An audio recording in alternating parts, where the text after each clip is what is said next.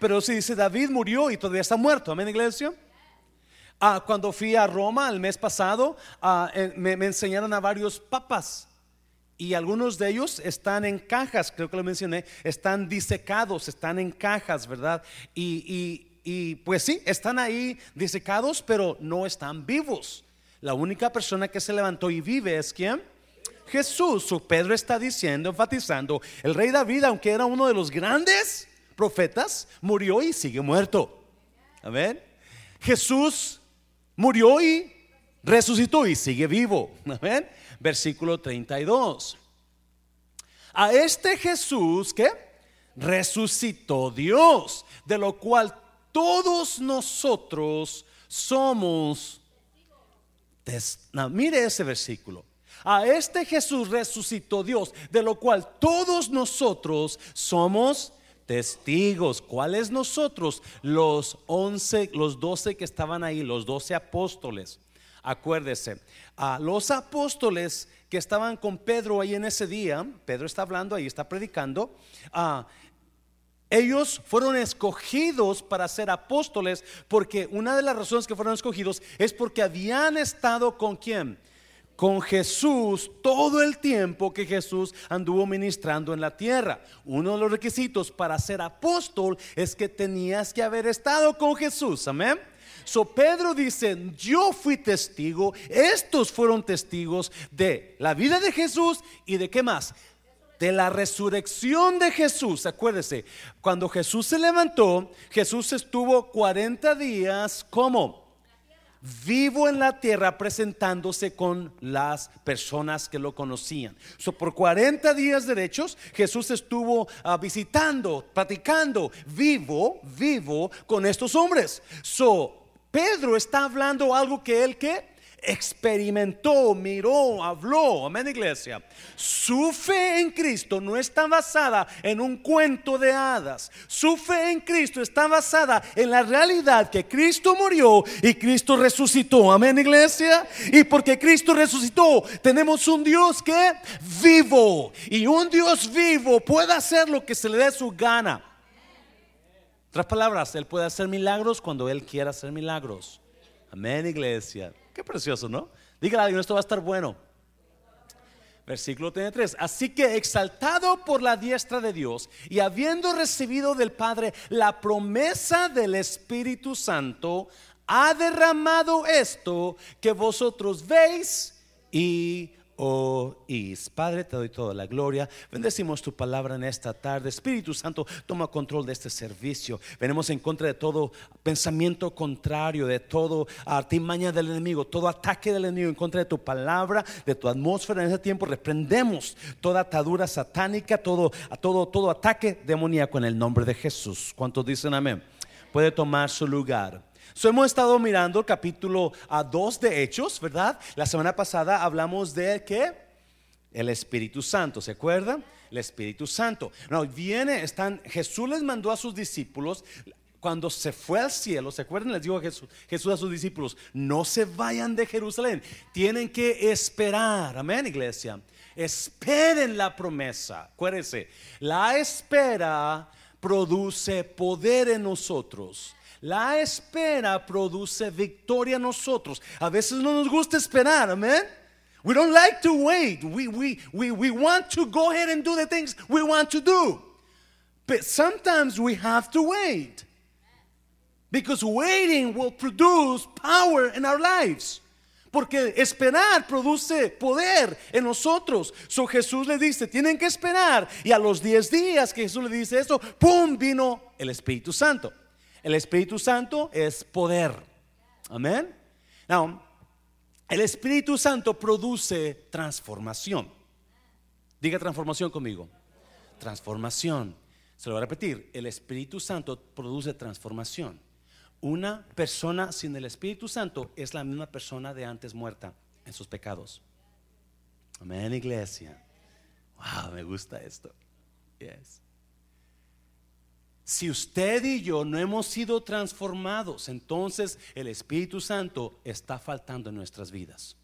Y es importante que lo busquemos, porque no hay transformación sin poder del Espíritu Santo. Amén, iglesia. So, Pedro y los apóstoles esperan Esperan la, promesa y llega el Pentecostés. Llega el día en que Dios mandó el Espíritu Santo y todos fueron llenos del Espíritu Santo y empiezan a hablar en lenguas, empiezan a hablar en idiomas de otros países, ¿se acuerdan? So, la gente, y, Dios usó el día de Pentecostés, el día que se, se celebraba la fiesta de las semanas.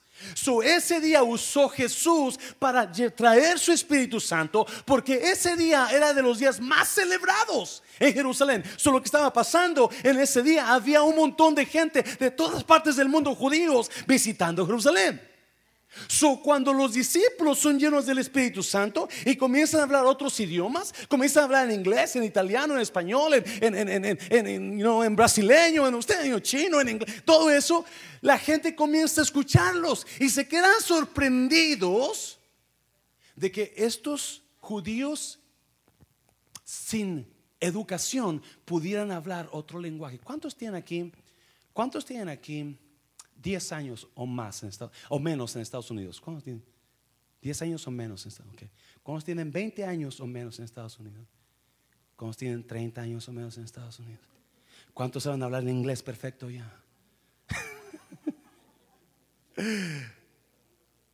Pues ese era el problema con estos, con estos judíos, ¿verdad? Que están mirando que estas personas que nunca han salido de Jerusalén están hablando en coreano. Nuestros amigos. Amén, iglesia. ¿Cómo dicen que nosotros? Yo soy amigo del, del Corea del Sur. Aunque no me emociona mucho el soccer, la verdad, pero bueno, vamos a decir amigos como quiera. Me emociona Cristo a mí, amén, iglesia. Y el béisbol también. Es el problema. Estos hombres están hablando en coreano, en chino, en japonés. Nunca han estudiado una palabra en, japonés, en chino, en coreano. ¿Por qué? El Espíritu Santo. Amén, iglesia. Pero como Jesús, ¿cuántos saben que Jesús es inteligente? Oh, usted cree que usted es inteligente. Jesús es más inteligente que usted. Déjeme decir, usted, usted quiere, usted quiere hacer tonto a Dios, ¿sí o no? Quiere, quiere, a veces, a veces nos sentimos tan inteligentes que pensamos que vamos a ser tontos a Dios. Yeah, right. So, todo este gente está mirando a estos hombres hablar en otras lenguas y se quedan sorprendidos. Dicen, ¿estos están borrachos? A ver, yo no sé, yo no sé si algún borracho, ¿alguna vez usted ha mirado a algún borracho hablar en chino? Sea, estos confundieron el Espíritu Santo con estar embriagados. Pedro, escucha bien, Pedro el miedoso, Pedro el bocón, Pedro el correlón, Pedro el mentiroso, se levanta y comienza a predicar. Y comienza a predicar una, una, una predicación de unción increíble como nunca ha habido en la historia. Y comienza a dar el mensaje que apenas les decimos, Cristo resucitó. Y esto no es borrachera, esto es la promesa del Espíritu Santo en ellos. Y comienza a dar el mensaje de salvación, comienza a dar el mensaje de bautismo, comienza a dar un mensaje increíble de unidad. Y vamos a mirar el bautismo en agua en esta tarde, ¿qué les parece? Antes de mirar el bautismo en agua, vamos a poner un video. I don't know if you have it, Felipe. Do you have that video? Yes, no, ah.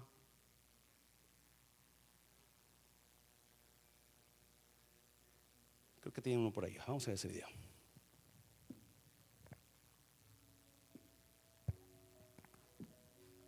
Lights.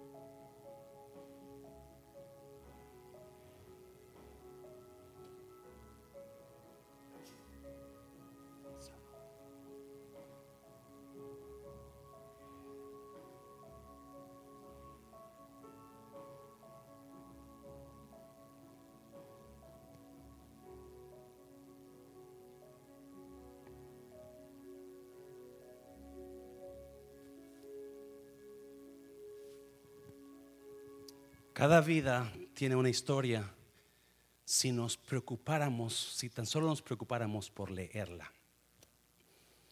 Vamos a hablar del bautismo del agua, pero en ese bautismo hay una parte que me encantó. Amén, iglesia. Hay tres cosas que quiero hablar ahorita sobre, sobre el bautismo del agua, pero antes quiero darle una gran verdad y, está en capítulo 2, versículo 36. Ahí enseguidita, cuando Pedro comienza a dar a su sermón de tres mil personas salvas, la gente está poniendo atención, tres mil personas están poniendo atención a Pablo, a Pedro, perdón. Y versículo 36 dice, sépalo bien, Pedro, todo el pueblo de Israel, que a este Jesús, a quien ustedes crucificaron, Dios le ha hecho Señor y Cristo. Otra vez, sépalo bien todo el pueblo de Israel que a este Jesús, a quien ustedes, digo ustedes, ustedes crucificaron, Dios lo ha hecho Señor y Cristo. Número uno, Jesús fue crucificado porque Él se puso en mis zapatos. Pedro está predicando y está dando la palabra y Jesús resucitó y, David el patriarca y, él murió y está muerto, Jesús se levantó y de repente dicen, ese Jesús o el tema es Jesús, este Jesús el que ustedes crucificaron. Se las deja caer bien bonita, ¿verdad? ¡Pum! No anda con rodeos. Ustedes lo crucificaron. You killed him. This Jesus who you crucified este Jesús, el que ustedes crucificaron. Y Pedro tiene razón. Jesús fue crucificado por los judíos porque todo mundo decía, crucifícalo, ¿se acuerdan? Y César decía, ¿qué hago con este hombre que dice Cristo? Mátenlo, crucifíquenlo. Todo mundo. So, esas tres mil personas están escuchando y a Pedro predicar y de repente Pedro, ¡fum! Ustedes, you killed them. Ustedes lo crucificaron. Ustedes lo mataron. Y es verdad, pero Pedro no terminó. No dio el mensaje completo. Jesús dijo, ustedes no me matan a mí, nadie me quita la vida yo la doy por ustedes. Nadie tiene poder de quitarme la vida. Yo tengo poder de dar mi vida y yo tengo poder de quitarme vida. So, la verdad es que Jesús fue crucificado porque se puso en nuestros zapatos. Amén, iglesia. No me entendió. Escuche bien, por favor. ¿Cuántos a veces ustedes han regañado a alguien y o han criticado a alguien y esa persona le dice, si tan solo te pusieras en mis zapatos, entenderías. Amén, iglesia. Si tan solo te pusieras en mis zapatos, no me juzgarías así. ¿Cuántos han escuchado eso? Yes. Si tan solo te pusieras en mis zapatos, tú me comprenderías por qué estoy así. Si tan solo te pusieras en mis zapatos, tú sabrías lo que estoy pasando. Y la verdad, como decía el video, cada persona es una historia. Cada persona aquí tenemos una historia vivida que nadie la comprende, solamente nosotros. Nadie sabe lo que yo estoy pasando, solamente yo. Nadie sabe los pensamientos que tengo cuando me voy a dormir, me voy a levantar. Nadie sabe si me quiero morir, me quiero matar o si quiero vivir. Nadie sabe si tengo sueños, si estoy... Nadie sabe, solamente yo lo sé. Amén, iglesia. ¿Ah? Pedro dice, ustedes lo crucificaron. Well, yeah, sí lo crucificaron, pero lo crucificaron porque Él se puso en mis zapatos. Esa crucifixión no era para Él, era para mí. Y, y Pedro da una gran enseñanza aquí. Porque escuche bien una cosa. Si usted tiene problemas hoy con alguien, es porque usted no se ha puesto en los zapatos de la persona. Hello, iglesia. No, si usted tiene problemas con alguien, usted no entiende a esa persona. Y o una de usted no quiere entenderla o simplemente no sabe lo que está pasando. Porque si en verdad nosotros entendiéramos lo que Cristo hizo por nosotros, porque Cristo se puso en cada, se puso los zapatos de cada persona. De esa persona que se le murió su esposo, de esa persona que le quitaron su hijo y lo mandaron a la guerra, de esa persona que su, su, mamá murió cuando ella nació y su papá la culpa a ella, ahora esa niña. Cada una de esas personas, Jesús se puso en los zapatos de esa persona. Por eso puede entendernos, es la única persona que puede entendernos. Oh, yo te entiendo, hermanito. No, usted no me entiende. Usted no me entiende. La persona que me entiende es Cristo Jesús. Él es el que se puso en mis zapatos. ¿Me está oyendo? Usted no me puede entender. Quizás va a tratar de entenderme si le cuento mi historia y si, pero muchas veces en lugar de entender vamos a juzgar. ¿Me está oyendo iglesia? Muchas veces en lugar de entender vamos a juzgar porque si estamos en los zapatos supuestamente, pero no, los zapatos no nos quedan completamente igual. Eso no vamos a entender. Por eso es importante saber que, hey, si esa persona actúa así, es por alguna razón en su vida. Yo no soy psicólogo, soy pastor. Y la Biblia dice que el pastor conoce a las ovejas. Amén, iglesia. Yes. Quizás no le damos, no le decimos todo el tiempo, te conozco, Mosco. Pero, y mucha gente quiere, you know, desviarse, darnos la vuelta. Cuando decimos damos la vuelta, decirnos, decirnos otras cosas que no están pasando en ellos, pero no la dicen pensando que no los conocemos. Pero el pastor conoce sus ovejas. Amén, iglesia. So, muy probablemente el pastor tiene que ponerse en sus zapatos de usted. Un pastor no puede juzgar así como, tiene que saber cómo ponerse en los zapatos de las ovejas. ¿Es lo que Cristo hizo, sí o no? Yes. Por eso muchos de ustedes no van a entender a otros hermanos porque usted no tiene ojos de pastor. Porque el pastor es el que se pone en los zapatos de las ovejas. Y muchas veces el pastor, ¿verdad? No, no va a querer, no va, no va a querer, mm, no, no, va a poder detenerse, no va a poder, quizás la carne lo va, lo va a vencer, pero si es un buen pastor va a entender, esta persona actúa así por como su historia lo ha llevado. Cada persona aquí tiene una historia única. La Biblia dice que Dios nos hizo como únicos. Las huellas de mis manos no se comparan con ninguna otra huella en los billones de gente que soy único. Y porque soy único, yo tengo una historia única. Nunca me juzgue comparando mi historia con la de usted. Me está oyendo, iglesia. Y tendemos a juzgar a los demás porque comparamos nuestra historia con los de ellos y estamos esperando que ellos actúen como nosotros. Cuando no podemos. ¿Por qué? Porque ellos tienen su propia historia. Ellos tienen su propio, su propia vida que contar. Muy diferente que la de usted. No la compare por eso. Romanos, mira, pon Romanos ahí por favor. Romanos decía, entonces, ¿por qué juzgas a tu hermano? ¿O por qué te crees mejor? que tu hermano. Dios es nuestro y todos tendremos que qué. Wow. Yo no, yo no tengo ningún, ningún poquitito de autoridad de juzgar a alguien más. Porque esa historia es única. Esa historia no es la historia mía.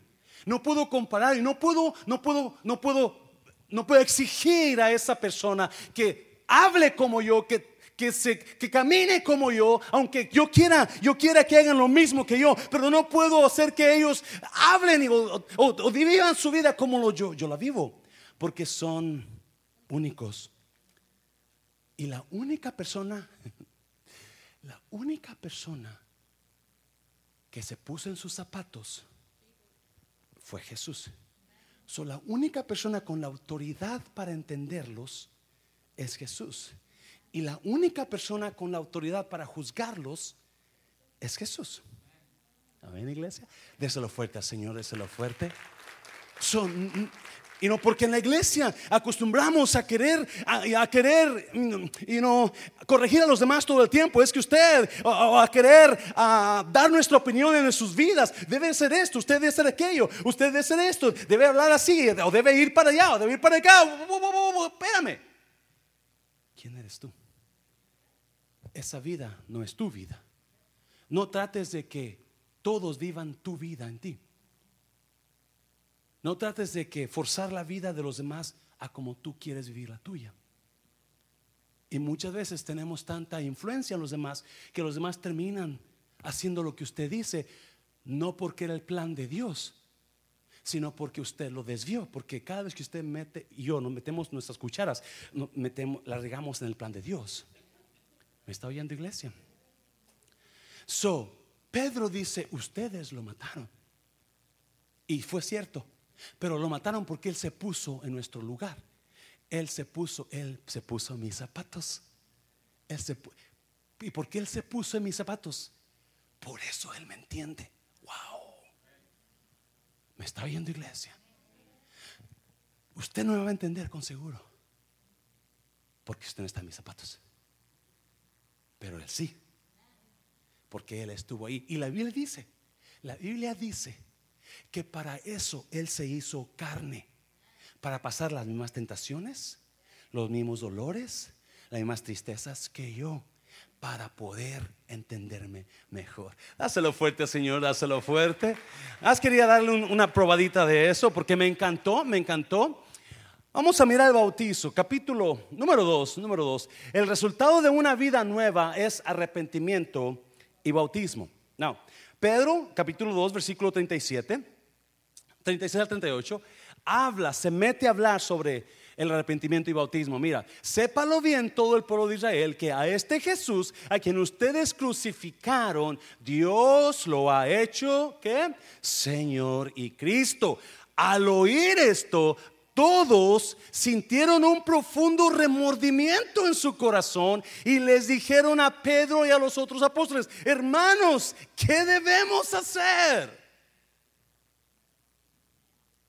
¿Cuántos, cuántos de ustedes, alguien les ha dicho, mira, esto y esto y esto hiciste mal. Y quizás al principio usted no, usted no, no quería entender eso, ¿verdad? No quería aceptarlo, pero por fin le trajeron todas las pruebas de que usted lo hizo mal, que usted la regó. Y ya cuando no hubo armas para usted defenderse, ¿cómo se sintió?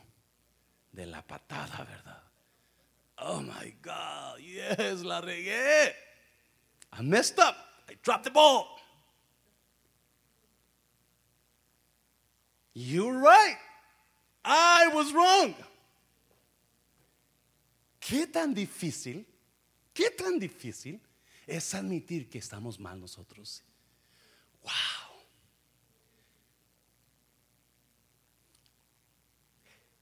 Si usted tiene problemas con alguien, es porque usted no puede admitir que está mal. ¿En iglesia? Yes.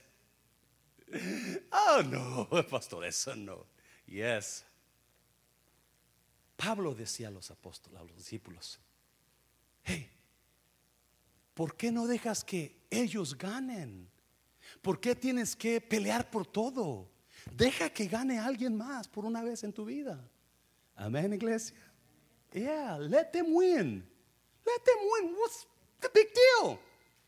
Pero es tan difícil, es tan difícil dar nuestro vaso a torcer. Y, nos acusan y no, y, sabemos que lo hicimos mal, pero, oh no, yo no fui. Y queremos rodearle acá, y queremos cubrirnos, y queremos, oh, oh, just admit it.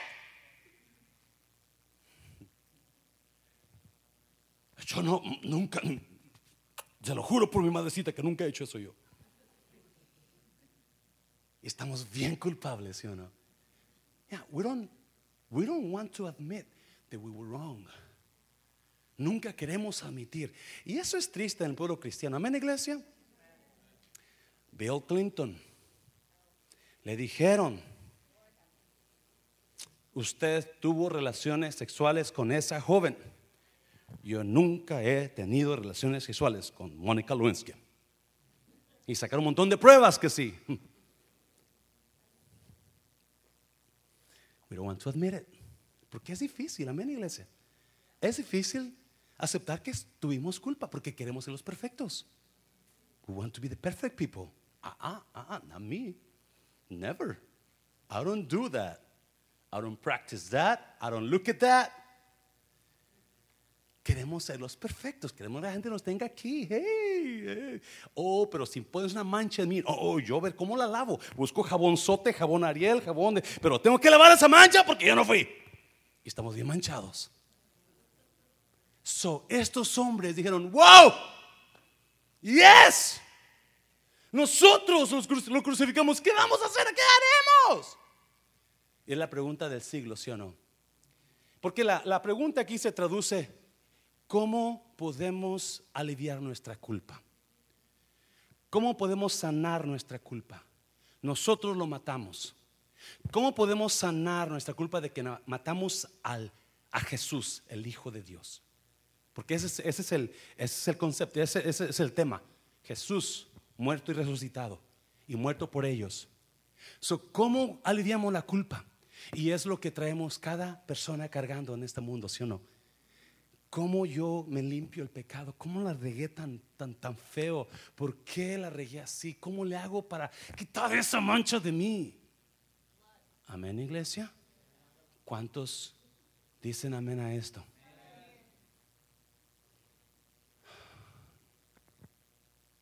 Qué horrible es sentirse uno que la riega. Qué horrible saber que uno es faltoso, ¿sí o no? Pero qué, qué tan bonito se siente saber que no soy el único. También usted lo es. Amén, iglesia. Yes. Y gracias Dios que no gracias que solamente tú eres el único. Y gracias por tu sangre que lava. Amén, iglesia. Dígale gracias por tu sangre. Porque si usted la regó últimamente, sepa que usted pide perdón. Dios lo perdona inmediatamente. Y no solamente lo perdona, pero lo borra, lo olvida. Uh, yes. Hoy voy a hablar un poquito del bautismo, pero voy a terminar el sábado, si usted quiere hablar, porque está increíble esto del bautismo, está increíble. So Pedro les, da la, les, da, les, da la acusación y ellos agarran la acusación y admiten, si largamos. Son macho men, son hombres, hombres que, que saben admitir. Yes, that was my fault. I did it. And I don't feel good about it. Yo la regué y no me siento bien. Y qué bonito cuando usted la riega y diga, men, yo la regué, necesito ayuda. Men, iglesia. ¿Alguien aquí necesitará ayuda? Yes, yo necesito ayuda. Y también usted. Creo que más que yo, algunos de ustedes no, no trate de aparentar, iglesia. No trate de fingir. Mejor arregle, no huya, porque otros huyen. no, me voy, me voy, porque antes de que sepan que yo mejor me voy. Pues todo el mundo se va a dar cuenta que, porque el que huye se declara culpable. Amén, iglesia. Oh, es que el culpable se fue, o la culpable que ella se fue. Todo el mundo se va a dar cuenta. Y más si se van, saben a qué iglesia se va usted, van a llamar al pastor a que ahí es la culpable. Esa es la culpable de lo que me pasa a mí. Es la culpable de que sea tan feliz. ¿Alguien se acuerda de esa canción? Pues,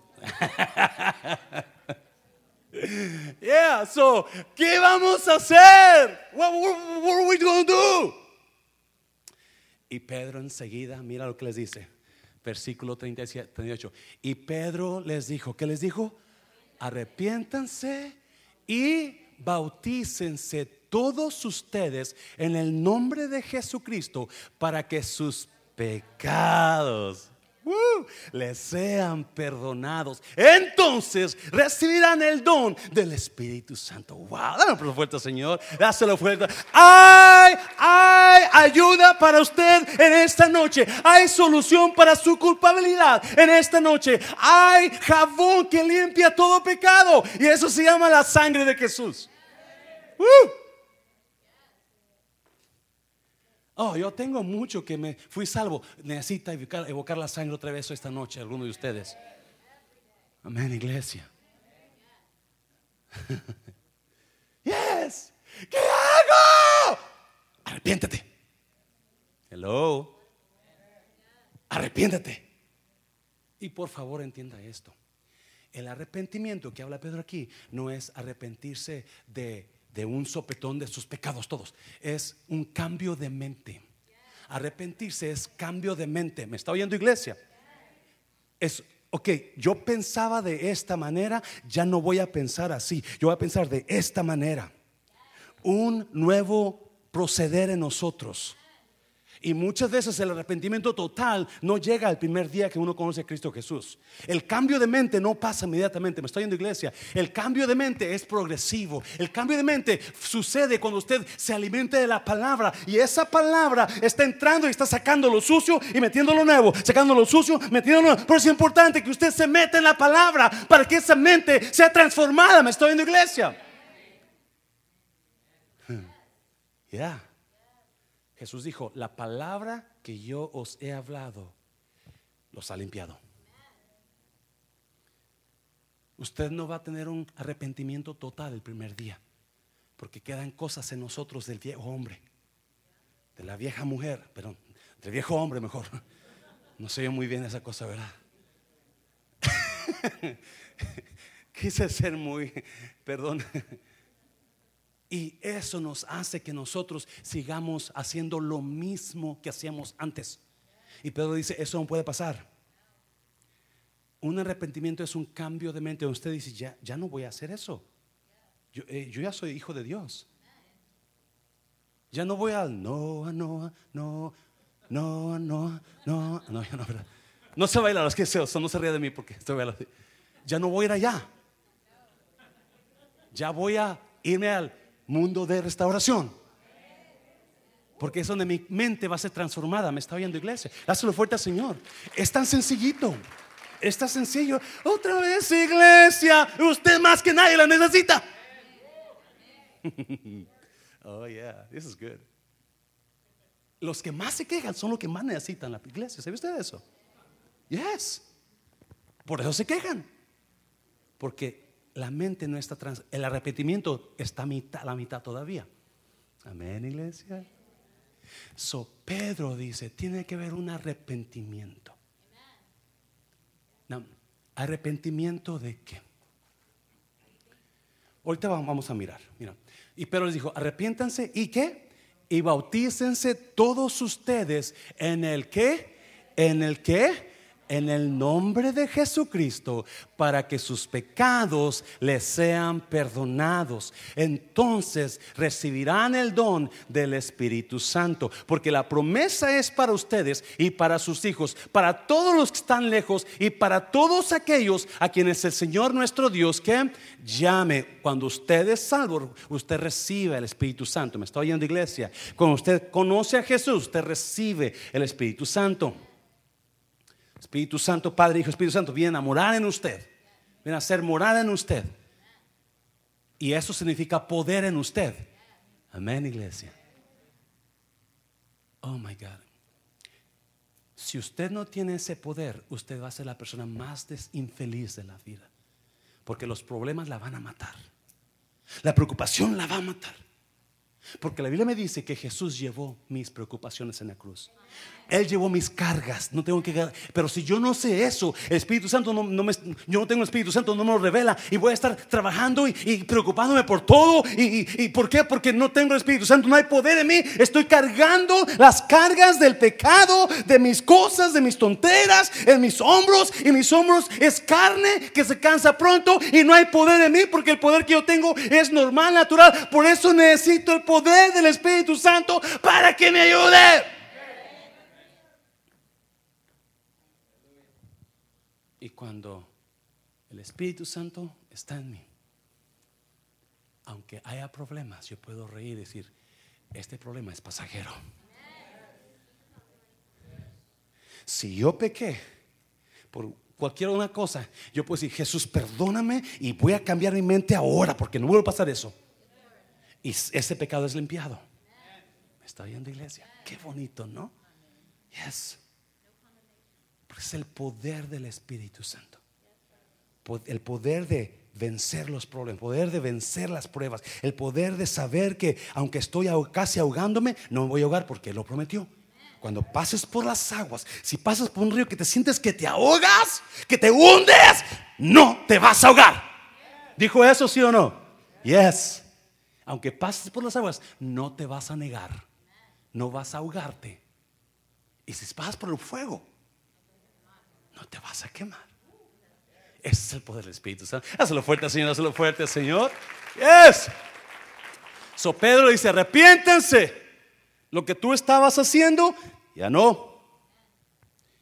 Y bautícense cada uno de vosotros en el nombre de Jesucristo. Déjeme decirle una cosa. So Pedro está hablando del, bautismo en agua, bautismo de la Biblia en, que hacemos, que está, que la Biblia enseña es por inmersión donde tenemos acá una tina y los metemos hasta abajo del agua, unos 20 minutos, ahí los dejamos para que todos los pecados se vayan, ¿verdad? No es cierto, no es cierto, no es cierto. Porque ese es la, el ejemplo que la Biblia nos enseña. La Biblia nunca enseña que se bautiza con agua aquí, por aspersión, sino por inmersión. No. Hay personas que tienen eso confundido. Bautícese en el nombre de Jesucristo, porque Jesús dijo, bautícenlos en el nombre del Padre, del Hijo y del Espíritu Santo. No, la mayoría de los comentaristas que hablan de este versículo hablan de que Pedro dijo eso porque el tema de que se está hablando es quién? Jesús. Y Pedro quiere hacerles saber que ese Jesús que ellos crucificaron es el mismo que los puede salvar. So, para que estos judíos entiendan que Jesús es el que murió y resucitó por ellos, por eso bautícense en el nombre de Jesucristo. Mucha gente hace doctrina de esto, ¿verdad? Pero es, es muy sencillo para mí. Si usted quiere que lo bautice en el nombre de Jesucristo, lo bautizo en el nombre de Jesucristo. Si usted quiere que lo bautice en el nombre del Padre, Hijo, Espíritu Santo, en el nombre del Padre, Hijo, Espíritu Santo, porque los tres son uno y uno está en los tres. ¿Ven, iglesia? No haga tantas, tantas doctrinas que no van al caso. So, porque la promesa es para ustedes y para sus hijos, para todos los que están lejos y para todos aquellos que el Señor nuestro Dios, ¿qué? Llame. So, el bautizo, so, arrepentimiento y bautismos y bautizos es el resultado de una persona convertida a Cristo. Ahí Pedro dice, dice, arrepiéntanse y bautícense todos ustedes en el nombre de Jesucristo para que sus pecados les sean perdonados. El bautismo no perdona pecados. Lo que perdona pecados es la fe en Jesucristo. La Biblia lo enseña claritamente. Lo que perdona pecados es la sangre de Jesucristo. Ahorita vamos a verlo. El problema con mucha gente es que piensan que son salvos solamente con ser bautizados. No, iglesia. Y no, Juan 3:16, porque de tal manera amó Dios al mundo, para que todo aquel que en él se bautizara, ¿verdad que no? En el que creyere, sea perdonado. Y a través de toda la Biblia, se lo puedo decir una y otra vez, para que pasemos toda la noche, donde la enseñanza de la Biblia es Jesús perdona pecados al que cree en Él, al que confía en Él como su Señor Salvador. Amén, iglesia. Eso es importante eso. No. Mire. Vamos a Hechos capítulo 16, versículo 25. Hechos 16. Vamos a mirar. Ah, perdón, perdón. Ahí vete, vete, ahí, vete atrás donde estabas. Se me olvidaron esos versículos. Versículo 40 dice, y con muchas otras palabras les hablaba y los animaba. Les decía, pónganse a salvo de esta generación perversa. Fue así 41. Como los que recibieron su palabra fueron que bautizados. Y ese día se añadieron como cuántas personas? Tres mil personas, las cuales se mantenían fieles a las enseñanzas de los apóstoles y en el mutuo compañerismo, en el partimiento del pan y en las oraciones. So, ¿cuántos se bautizaron ese día? ¿Cuál día? El mismo día que recibieron a Cristo Jesús. So, el bautismo, escuche bien, el bautismo no es para salvación. El bautismo es para proclamación. El bautismo no lo salva, el bautismo proclama que usted es hijo de Dios. So, en el antiguo, en el Nuevo Testamento, la persona que se convertía a Jesús inmediatamente se bautizaba. Amén, iglesia. No, aquí duramos un año para bautizarlo porque hacemos la fiesta, ¿verdad? Pero la verdad es que bíblicamente el día que se, que se, que se salva la gente, ¿dónde está la tina? Amén. Y un día vamos a hacer eso en el nombre de Jesús, amén, iglesia. Vamos a tener esta historia donde cada domingo, ok, hay tres bautizos, cinco bautizos, diez bautizos, amén, iglesia. ¿Por qué no oramos para eso, amén? Yes, precioso. Porque eso sería exactamente bíblicamente. So, si las personas, pastor, ¿y qué pasa con las personas que no se bautizan? Están endemoniadas, yo creo, ¿verdad? No, no es cierto, no es cierto, no es cierto, no es cierto. No, vamos a, you know, so ese día se bautizaron tres mil. Imagínense, imagínense cuánto tiempo se llevaron bautizando tres mil personas. Wow. Eran las nueve de la mañana cuando pasó ese, cuando Pedro estaba predicando. So me imagino que pues, vamos al río, vamos al Jordán. en el Jordán, hey Juan, te toca Pedro, ya me cansé tú. Hey Jacobo, te toca ahora a ti. Hey Andrés, ahora tú. Porque era muchísima gente. Vi que había una fiesta, ¿verdad? Tenían, you know, tenían las canciones ahí de, de, de, de, de you know, esas canciones. tenían los sándwiches, las sandías, tenían ahí en la orilla del mar. Yo no sé, estaban en el mar o en el río. Pero tres mil personas creyeron y en ese momento, ¡pum!, se bautizaron. Vámonos a bautizarlos. Imagino, mira, gentillal ahí. Imagínense, tres mil personas. Wow. No, mire, Hechos 16, 25. Pero a medianoche orando Pablo y Silas, cantaban himnos a Dios y los presos los oían. Entonces sobrevino de repente un gran terremoto, de, de, tal manera que los cimientos de la cárcel se sacudían y al instante se abrieron todas las puertas y las cadenas de todos se soltaron. Y me encanta esa historia porque usted sabe, Pablo y Silas están golpeados, los golpearon, ¿verdad? Y los encerraron en, una, una cárcel muy allá profunda, la más fea de todas. Pero a medianoche dice que Pablo y Silas, pues estaban todos ahí con las heridas y en lugar de llorar, chillar y quejarse, se pusieron a cantar a la medianoche. ¿Cuántos de ustedes, del domingo a hoy, cuántos tuvieron problemas? ¿Cómo estuvo? ¿Cómo estuvieron estos dos, tres días con sus problemas? ¿Usted estaba cantando alegre? Le aseguro que estaba preocupado, si no. Y es como lo voy a hacer. Oh my God. Oh Dios mío, la culpa la tiene el pastor. Imagino, ¿verdad? Imagino. Normalmente lo que pasa.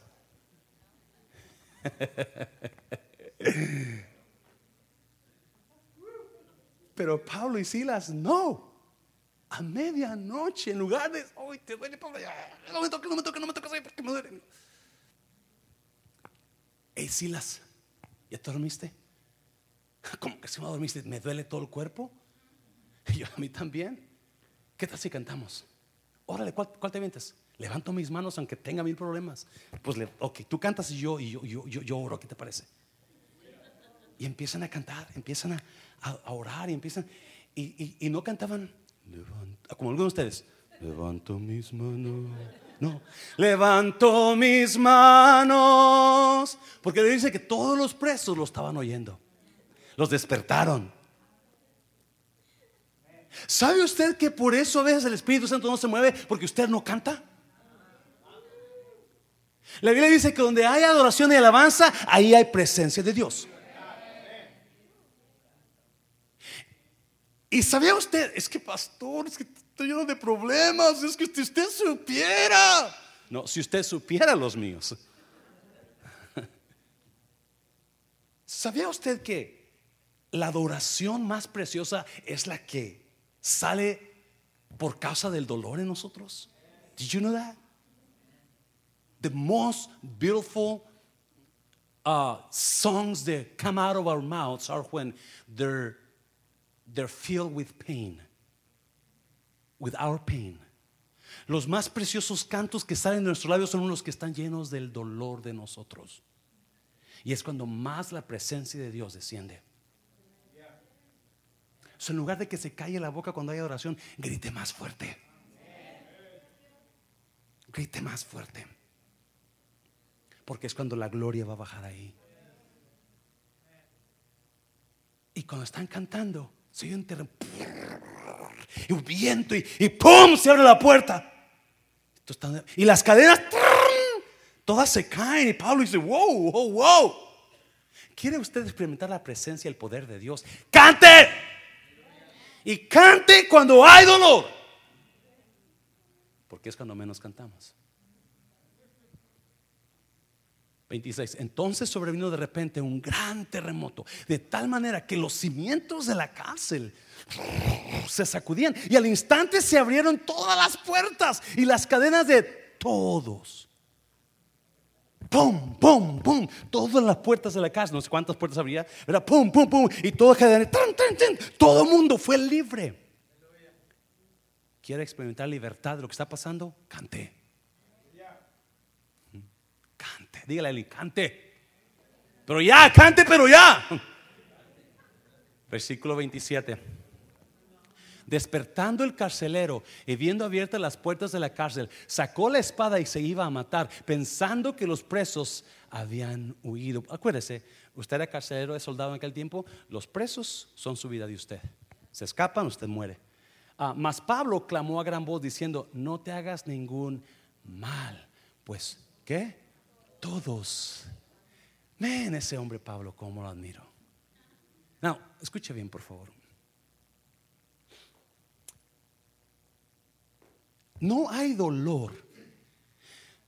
No hay dolor que Dios no traiga a su vida sin propósito. ¿Me está oyendo? ¿Cuántos de ustedes quieren huir del propósito de Dios por el dolor que están pasando ahora?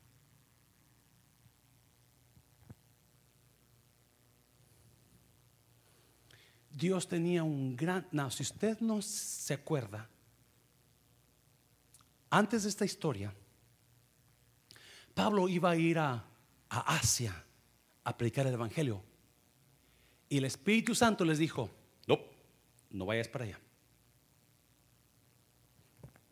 Pablo se como dijo, qué raro, pues voy a predicar, no voy a, no voy a Las Vegas, voy a, voy a predicar. So dijo, entonces vamos para allá. Y el Espíritu Santo dijo, no, no vayas para allá. Y se le apareció un varón, dice la Biblia, macedonio, en sueños, dijo, pasa por aquí. Yo creo que era él. Yo creo que era el carcelero. ¿Cómo, cómo Dios lo ama a usted? Que muchas veces va a causar dolor en otras personas solamente por salvarlo a usted.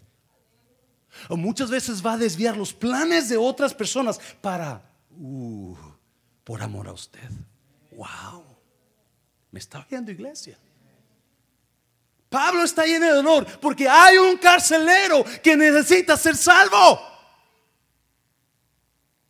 Oh, no, no entendió usted, no entendió.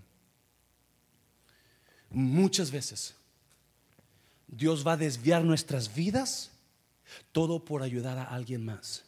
Muchas veces Dios va a traer dolor a nuestras vidas, todo por amor a alguien más, que nosotros vamos a ayudar. ¿A quién Dios tiene en su vida que usted está pasando dolor por ayudar a esa persona? Yo sé que algunos de ustedes tienen personas en sus vidas que están pasando dolor por ellos. No se duela. No se amargue. Aguante ese dolor porque Dios tiene tremendas cosas ahí. Mire, versículo 27. Despertaron en cárcel y viendo ahorita las puertas de la cárcel, sacó la espada y se iba a matar pensando que los presos se habían oído. Mas Pablo clamó a gran voz diciendo, no te hagas ningún mal, pues todos estamos aquí. obviamente Pablo cuando miró los presos, presos con las puertas abiertas y sin cadenas, y a él y, Silas sin cadenas, y, digo, este hombre, este hombre se va a matar. No, ¿sabes qué? Silas agarra para todo el mundo y no se vaya, vamos a hablar con este hombre. Versículo 29. Él entonces pidiendo luz, porque no los miraba, se precipitó adentro y temblando se postró a los pies de Pablo y de y sacándolo les dijo, señores, ¿qué debo hacer para... ¿Qué debo hacer para ser salvo? La pregunta del millón de dólares, ¿sí o no? ¿Quién va a ir al cielo? Allá por los 80s o 70s salió una canción, no me acuerdo muy bien cómo iba, pero dice que decía que todos quieren ir al cielo, pero no dejan de pecar. ¿Verdad?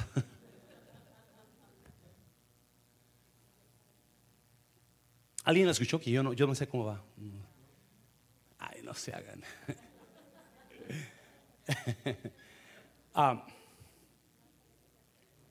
pero qué pregunta, ¿no? ¿Quién va a ser salvo? ¿Quién puede ser salvo? ¿Cómo? ¿Cómo puedo ser? ¿Cómo puedo ser salvo, pastor? ¿Cómo yo puedo dar? Y no, yo les predicaba que una vez me invitaron los alcohólicos anónimos a una, a una convención de ellos y uh, me tuve el gran privilegio de estar you know, hablando a, a, estas personas junto con el padre Chispitas. Si usted conoce al padre Chispitas, un gran hombre, un gran ser humano. Y cuando tocó a él pasar, él dijo, dijo, este, una vez vino a mí un señor, dijo, padrecito, yo estoy, mi conciencia me está matando, dice, yo he matado 25 personas, dice, y ya no puedo más con mi conciencia, ¿cómo le hago para no ir al infierno y para ir al cielo? ¿Cuántas personas mataste? 25. Entonces hay 50 cosas buenas para que apague las 25 que hiciste mal. Padrecito, y con eso yo voy al cielo, con eso vas al cielo. Y yo dije, wow. Wow. El padre Chispita necesita una conferencia con el apóstol Pablo. Porque mira la, pregunta de, la respuesta de Pablo. Versículo 31.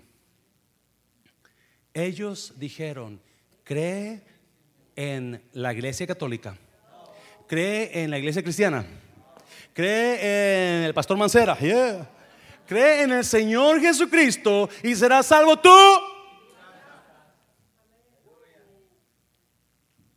sencillo. Jesús, aquí estoy, te entrego mi vida. Soy un pecado, perdóname, te necesito. ¡Fum! Es todo.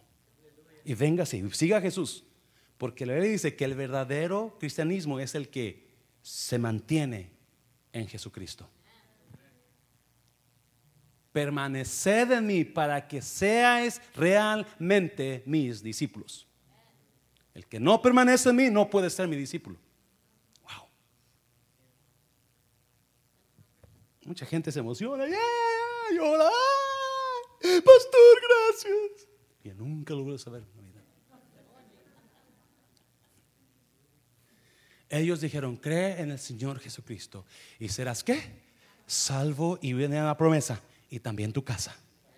Quizás no pase el mismo día, Quizás no pase la misma semana o el mismo mes, el mismo año, pero un día tú mantente y van a ser salvos también ellos.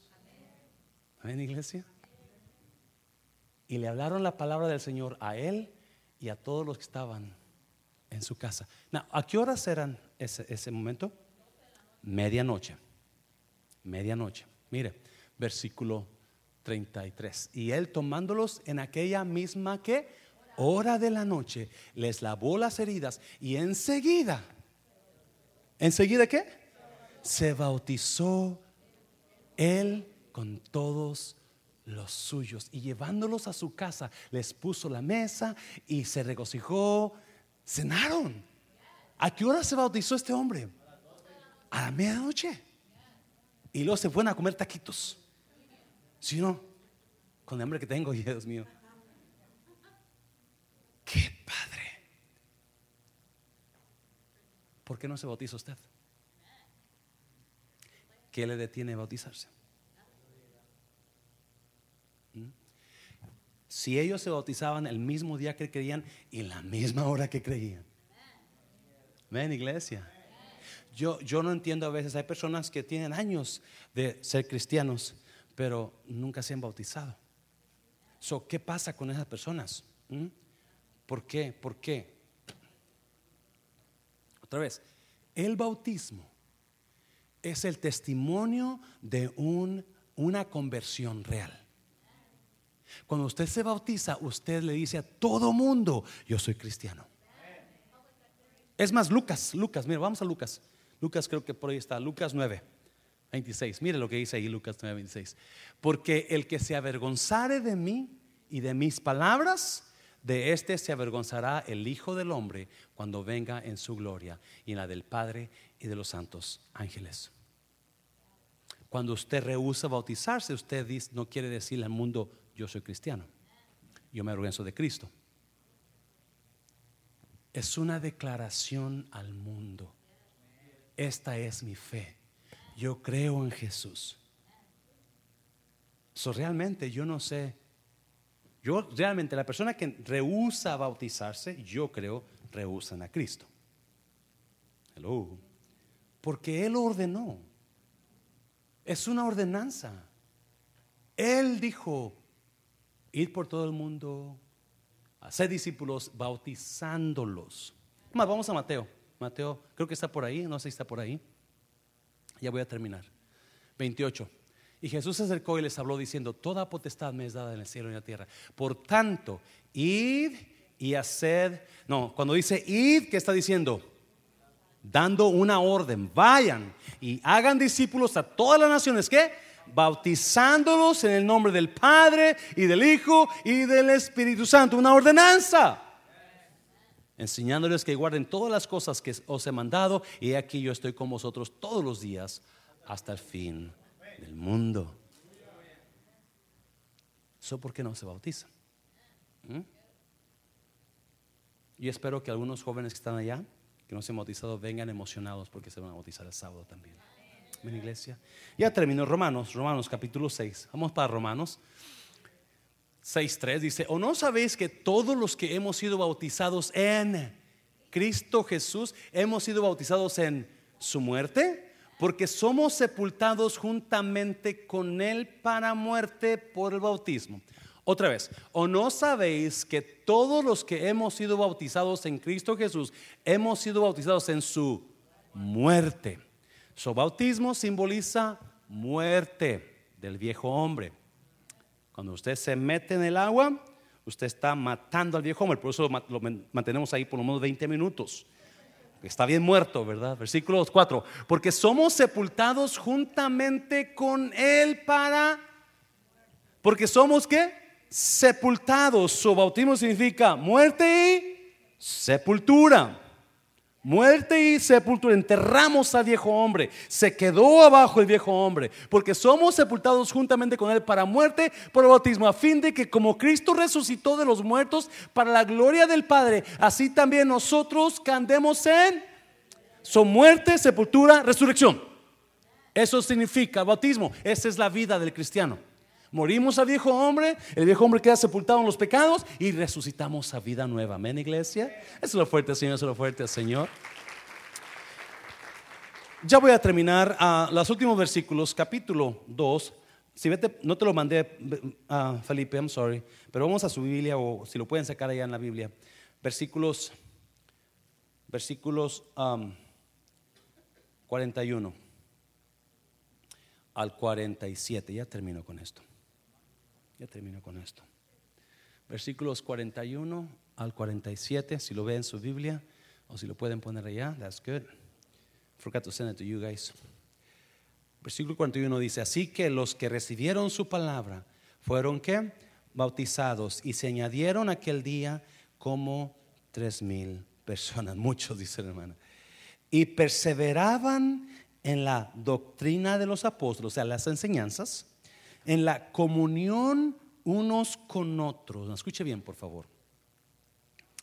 La comunión entre unos y otros es bíblica. Sobre repetir.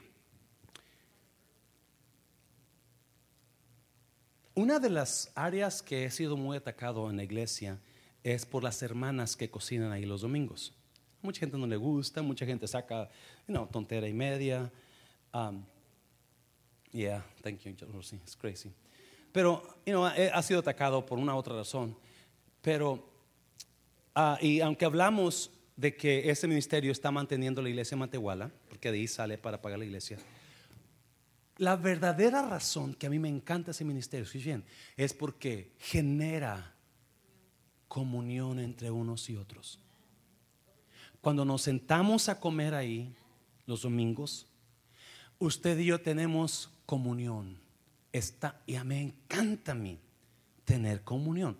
Si usted visita otras iglesias, usted entra y sale así como entró. No, no me entienda, son iglesias buenas, usted sale animado, emocionado, ¿verdad? Y se fue a su casa emocionado, pero le faltó algo, comunión.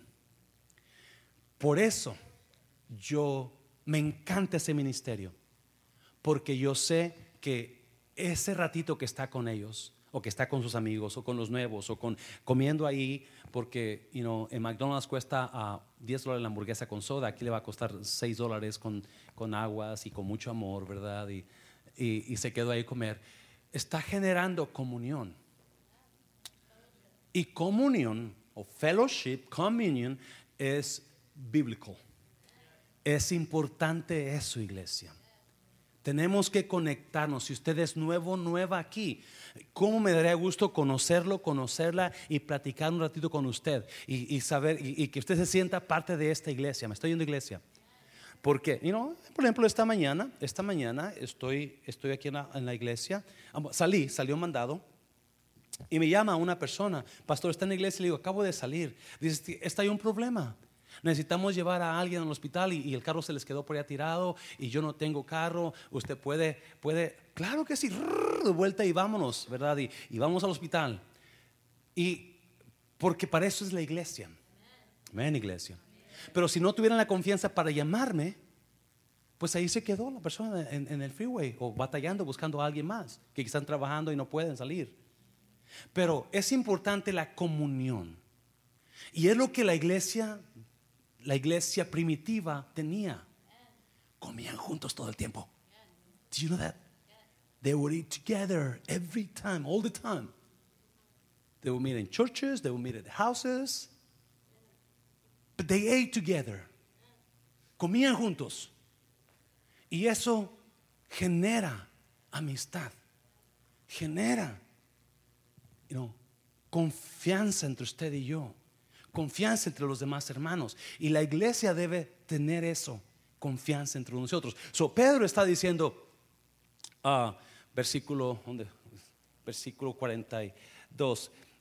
Y perseveraban en la doctrina de los apóstoles, en la comunión unos con otros, en el partimiento del pan, que es la Santa Cena, y en las oraciones, oraban juntos. Versículo 43. Y sobrevino temor a toda persona, y muchas maravillas y señales eran hechas por los apóstoles.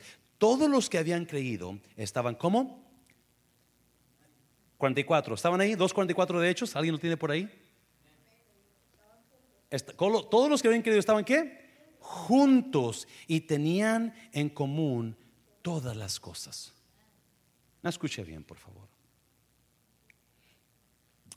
El Espíritu Santo llegó y tomó control de esta iglesia.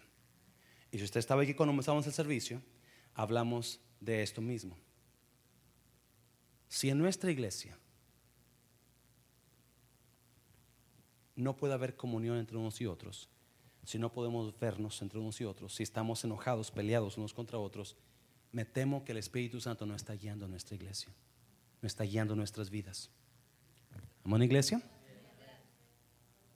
Porque cuando el Espíritu Santo reina en mí, no hay cabida para odio, no hay cabida para pleitos. Estaban todos como juntos. No, eran 20. No, pastor, pues eran 20. Era la familia del pastor nada más. ¿Cuántos fueron salvos la primera vez? más 120 que había, por lo menos 300, 3.120 personas había ahí. ¿Me está yendo iglesia? Oh, cómo anhelo eso en esta iglesia. Cómo anhelo que el Espíritu Santo me quite de mis cosas mías y me, me, me, me, encuere de mis cosas mías y ponga su poder en mí y su amor en mí. Porque una vida llena de el Espíritu Santo no es una vida llena de lenguas y de poder, es una vida llena de amor. Amén, iglesia. Yes. Todos los que habían creído estaban juntos y tenían en común todas las cosas. El siguiente, gracias, mija. El siguiente. Y vendían sus propiedades y sus bienes y lo repartían a todos según la necesidad de cada uno. Wow.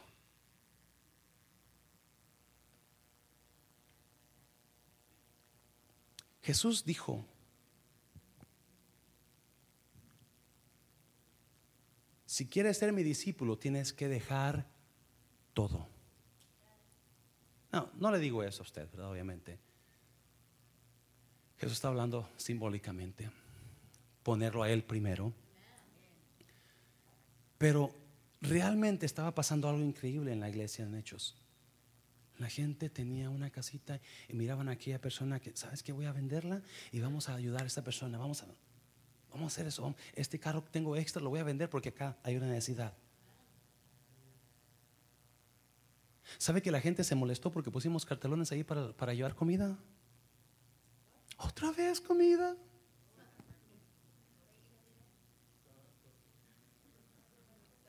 ¿Dónde está el Espíritu de Dios? Hello. Traiga un paquete de tortillas, hombre. Cosa unos frijoles y póngale unos, chicharrones ahí para que sepan rico y se acabó. Y vamos a comer tan rico todos juntos ahí.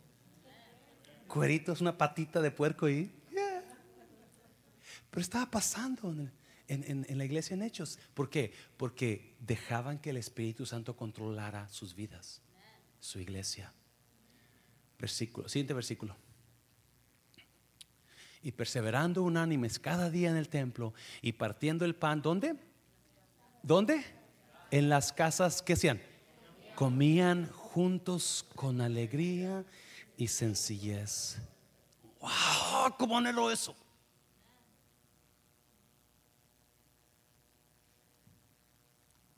Vamos a terminar las clases, las requeridas, 101, 201, 30401.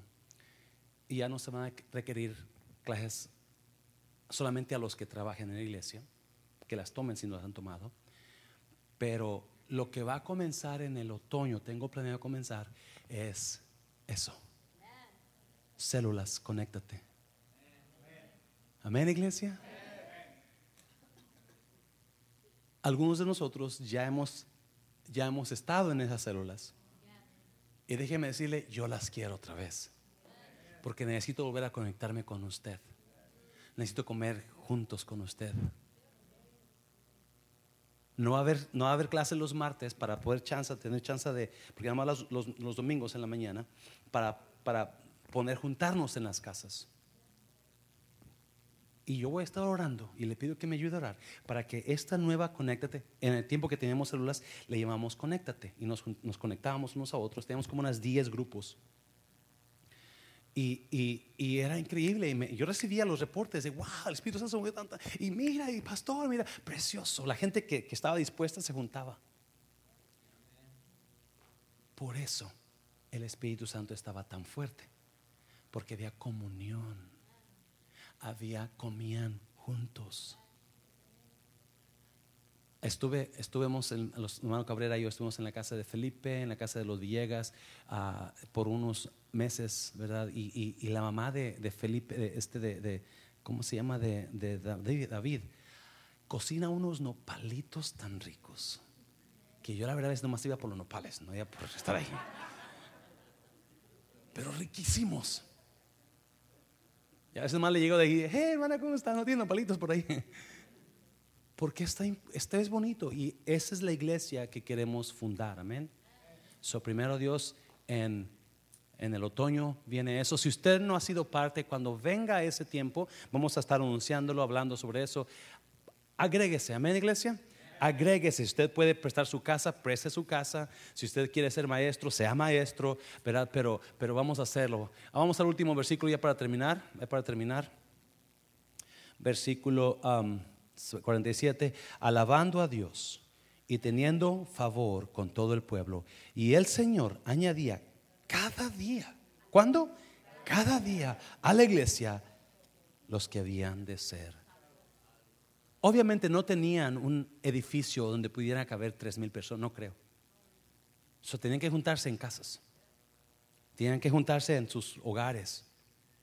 Pero eso era lo mejor, porque allá había personas que no conocían a Cristo y tenían problemas, los invitaban y, oraban por ellos, su problema se resolvía y, se hizo una tremenda, tremendo ayudamiento, porque estaban juntos porque sabían vencer sus diferencias. Estaban unidos. Póngase de pie. Póngase de pie. Véngase al altar. Ayúdeme a orar por conéctate. Muy probablemente el